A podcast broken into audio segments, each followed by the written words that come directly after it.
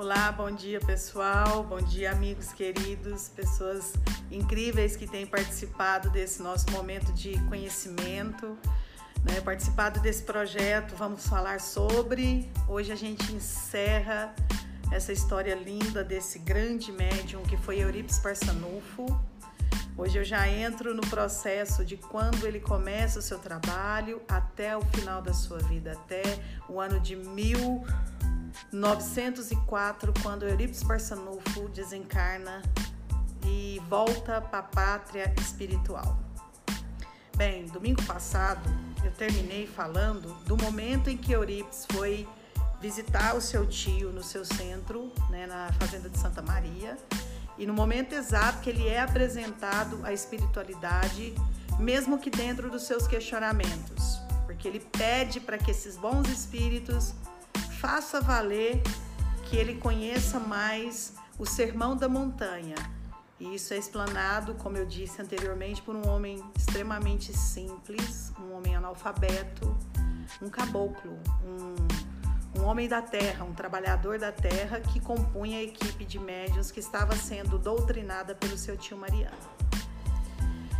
Eurípides, então, nesse momento, tendo essa oportunidade de ver o seu ceticismo ser levado ao ponto de que ele se questiona mentalmente e tem uma resposta, de entender que tudo que ele havia lido naquele livro de Leon Denis, que seu tio Mariano tinha o dado para ler, eram coisas que ele poderia buscar em outras leituras e mais conhecimento. Então ele se une ao seu tio nos trabalhos dessa, desse centro espírita rural, começa a estudar as obras de Kardec, que foi a codificação que Kardec nos deixou como ensinamento sistematizado da doutrina, dessa ciência, essa filosofia, e começa então a trabalhar. Começa a ser doutrinado pelo seu tio. Começa a entender quais são as suas faculdades mediúnicas. E olha que não eram poucas. Era um, ele era um médio de excelência, um médium 100% inconsciente, que é uma mediunidade muito rara, ele conseguia fazer o deslocamento desdobrado, ele conseguia ir a um lugar e prestar socorro e voltar. E ele só não ia como a pessoa conseguia ver ele lá, como foi o fato dele ter feito um parto de uma mulher que morava em uma fazenda. Ele estava licionando e no momento que ele dava aula, ele se desdobrava mas como os alunos já tinham conhecimento desse, desse trabalho que ele fazia, eles acabavam deixando. E ele consegue ir lá nessa fazenda fazer o parto dessa mulher. Mas o mais interessante é que o marido já vinha encontro dele na cidade para poder pedir auxílio para esse parto. Quando o marido chega na escola e fala com Eurípides, ele fala: Não, eu já estive lá e já fiz o parto da sua esposa. Pode ir, é um lindo menino. E ele volta então, esse, esse moço, esse homem que foi em busca de Eurípides para poder pedir o auxílio para casa e constata que realmente ele esteve lá fazendo esse parto. E fora isso, Eurípides tinha outras, é, outras atividades. Ele criou a farmácia, né, uma farmácia homeopática, onde ele também fazia e criava remédios homopatas, né? Porque ele tinha essa facilidade com as questões de ervas, de folhas, de raízes, que era uma coisa que ele tinha conhecimento. E funda o Instituto Allan Kardec, que se torna uma escola em Sacramento, né? Depois que ele se desliga de toda essa questão que ele tinha todo o envolvimento com a Igreja Católica, né? e trabalhava né, na comunidade São Vicente Paulo, ele se desliga dessa comunidade, se torna um espírita, doutrina suas faculdades mediúnicas, que, como eu disse, é inerente a cada um de nós, porque todos nós somos médiums, todos, todos os seres humanos em cima da Terra têm como princípio a mediunidade. Mas é uma faculdade que pode ser desenvolvida ou não é uma doutrina que você pode levar adiante ou não. E não tem nada errado. Existem pessoas que vão ter chance de ter esse conhecimento nessa encarnação e fazerem o desenvolvimento e estudo disso e colocar em prática, e outros não. Mas não tem nada errado nisso. Cada um vem com a sua programação reencarnatória, né, com as suas possibilidades de se refazer, se reintegrar, se educar, se fazer uma reforma íntima, se conectar com você, fazendo o melhor que pode. Então ele tem essa escola que inclusive é onde ele licionava também, tinha a farmácia e fazia todo tipo de trabalho comunitário e também ajudava o tio com essas questões da doutrinação e do estudo sistematizado do espiritismo. Ficou muito evidente para Eurípides, foi assim uma das passagens da história de Eurípides, duas que na verdade me chamaram muita atenção, fora essa dele conseguir deslocar e fazer atendimentos sendo que ele estava em Sacramento, mas em questão de desdobramento, é, um dia ele está com seu tio dentro do centro espírita na fazenda em Santa Maria e ele tem numa dessas desses desses deslocamentos que também pode ser chamado de dupla vista, ele consegue ver que existe um irmão que é um homem que morava na cidade de Sacramento, mas ele foi acometido por uma doença que naquela época obrigava que eles se afastassem dos demais. Ele, ele tinha lepra. Então, como ele tinha lepra, ele não vivia mais na cidade. Arrumaram um pedaço de terra numa cidade, numa fazenda um pouco afastada, alguns quilômetros de Sacramento e até mesmo de Santa Maria, da província de Santa Maria, e puseram esse homem para morar lá isolado. Então pouco se tinha contato com esse homem. Então assim, ele não podia ir à cidade para comprar o insumo da comida, né? Não tinha condição de ter acesso a uma água potável porque ele ficava isolado na fazenda. E como ele era cometido dessa doença, isso acaba deixando a pessoa muito fragilizada, né? Muito com dores, né? Acredito que deve ser uma coisa horrível. E ele estava já assim na boquinha da noite com seu tio em Santa Maria, no centro. Eles tinham terminado de fazer um estudo e ele convida o seu tio para visitar esse homem.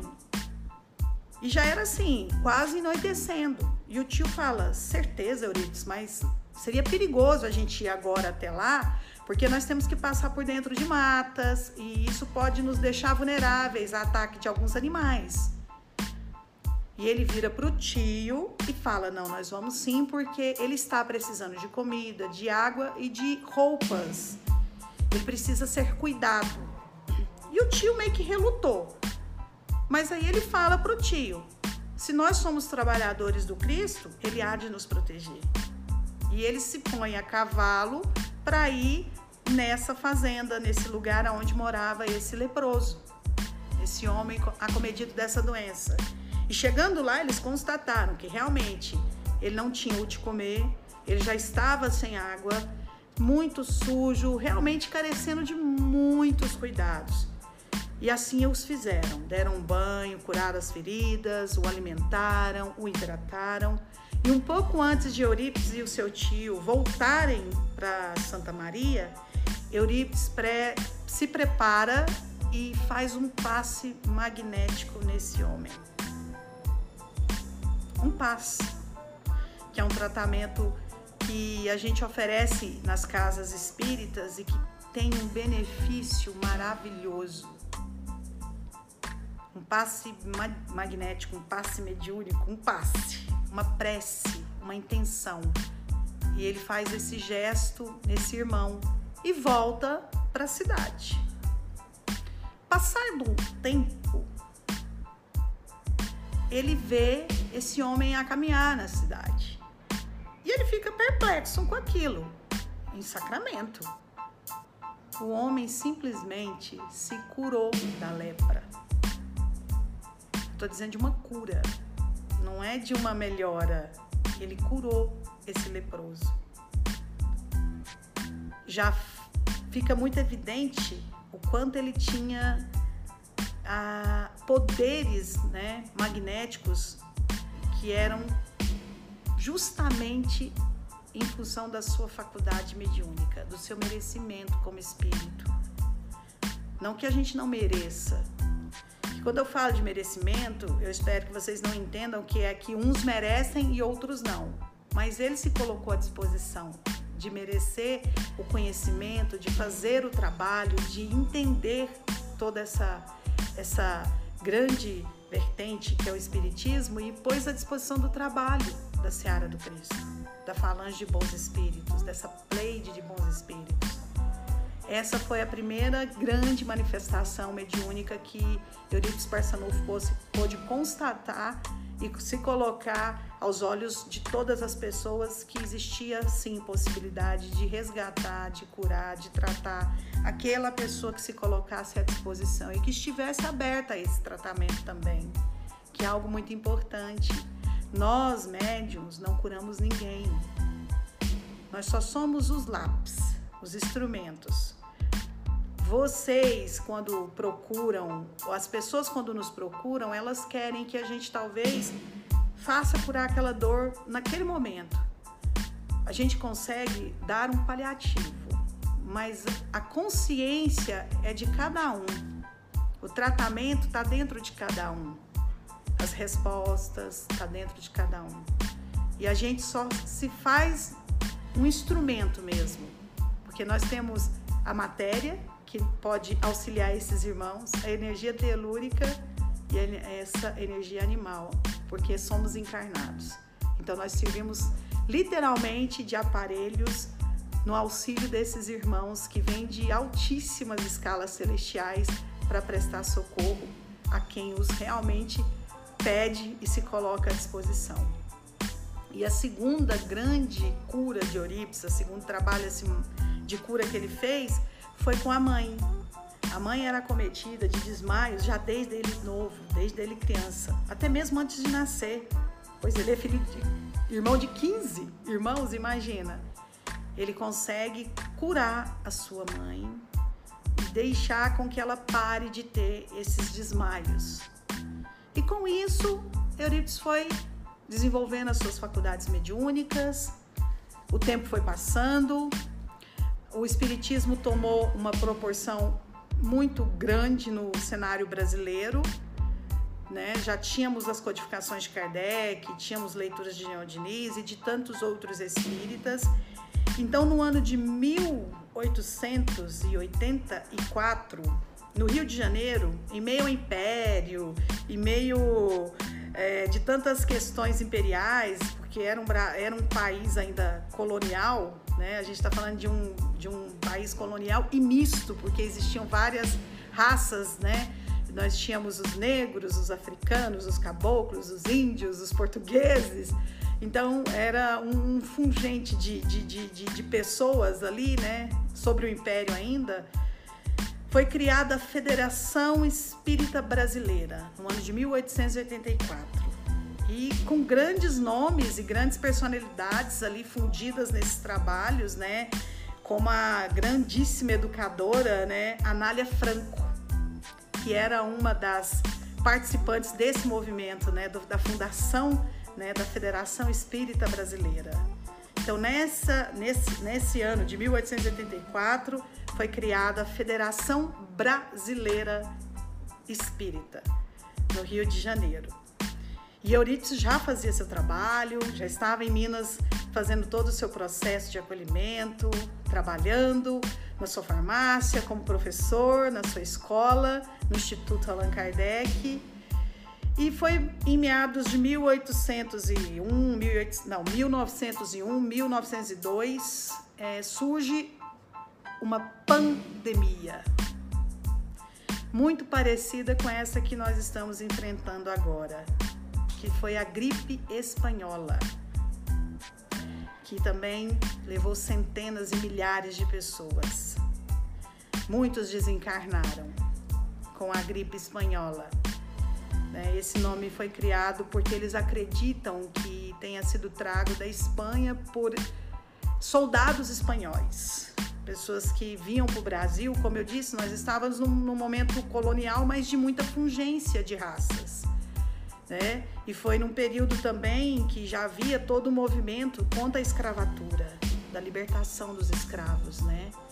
então pensa o, o, emaranhado de situações dentro desse movimento. E Euripides estava trabalhando né, à frente no auxílio desses doentes, quando ele também é acometido por essa gripe espanhola, por essa pandemia, e vem a desencarnar em 1904. Nessa data, Sacramento fica em silêncio, o estado de Minas Gerais triste, o Brasil perde em tese, porque é um até breve, não um adeus, esse grande médium. Ele desencarna de gripe espanhola, trabalhando como muitos médicos que hoje trabalham na frente no auxílio de lutarem contra essa pandemia que a gente está vivendo hoje. Em quantos anos se passaram, né? Nós estamos falando de, de, muitos, de muito tempo e a gente está vivendo algo muito parecido. E nessa época, em 1904, Eurípides morre, enfim, em função dessa, dessa doença e desencarna e volta à pátria espiritual. Mas deixa um legado maravilhoso, deixa pra gente é, trabalhos maravilhosos, é um espírito muito atuante como médico, é sempre muito é, convidado às casas espíritas, aos movimentos espíritas, quando a gente precisa de um auxílio e uma coisa que é muito importante, ele não tinha nada mais e nada menos como seu mentor e seu guia que Dr. Bezerra de Menezes, que foi um grande médium e um grande médico também e atuante tanto quanto. E que por falar nisso, será o próximo que nós vamos falar e contar a história, Dr. Bezerra de Menezes. E Eurípides é, antes de partir, faz todo esse trabalho, cria todo esse movimento maravilhoso dentro do Espiritismo. E lembra que eu disse no início da conversa que tiveram duas mulheres que foram muito importantes, fora sua mãe, é claro, no seu legado de trabalho? Eurípides, quando cria a, o Instituto Allan Kardec, ele tem como alunas duas grandes personalidades, duas grandes mulheres que trabalharam com ele e continuaram a trabalhar mesmo depois do seu desencarne, dando continuidade no legado que ele havia deixado em Sacramento e Santa Maria, que foi Antusa, que é assim, uma história linda que eu também quero contar para vocês. É, eu não tinha nem colocado ela como um dos temas de todos esses esses estudos que eu quero fazer aqui, mas eu a coloquei porque eu fiquei encantada com a história de Antusa e Corina Novelino duas grandes mulheres que ajudaram a dar continuidade no trabalho de Eurípides Barçanufo. Vou falar sobre as duas, não tenham dúvidas disso, tanto Antúzia como a queridíssima Corina Novelino, mas queria deixar aqui assim meu eterno abraço. Muito obrigada por quem tem me acompanhado Hoje a gente realmente encerra a história desse grandíssimo homem, Euripides Barçanufo, que fez um trabalho excepcional, que veio a desencarnar fazendo aquilo que ele mais gostava de fazer, que era acolher, tratar das pessoas sem medo, se colocou à disposição dentro de uma pandemia de auxiliar os irmãos teve auxílio dessas mulheres fantásticas, teve o auxílio que foi fundamental de seu tio Mariano, que é quem realmente instiga a Eurípides para que ele possa conhecer a espiritualidade. Espero que vocês tenham gostado. Para mim foi uma honra inanarrável falar desse bom espírito, que é uma questão pessoal até, porque minha avó era devota de Eurípides Barçanufo e de Dr. Bezerra de Menezes.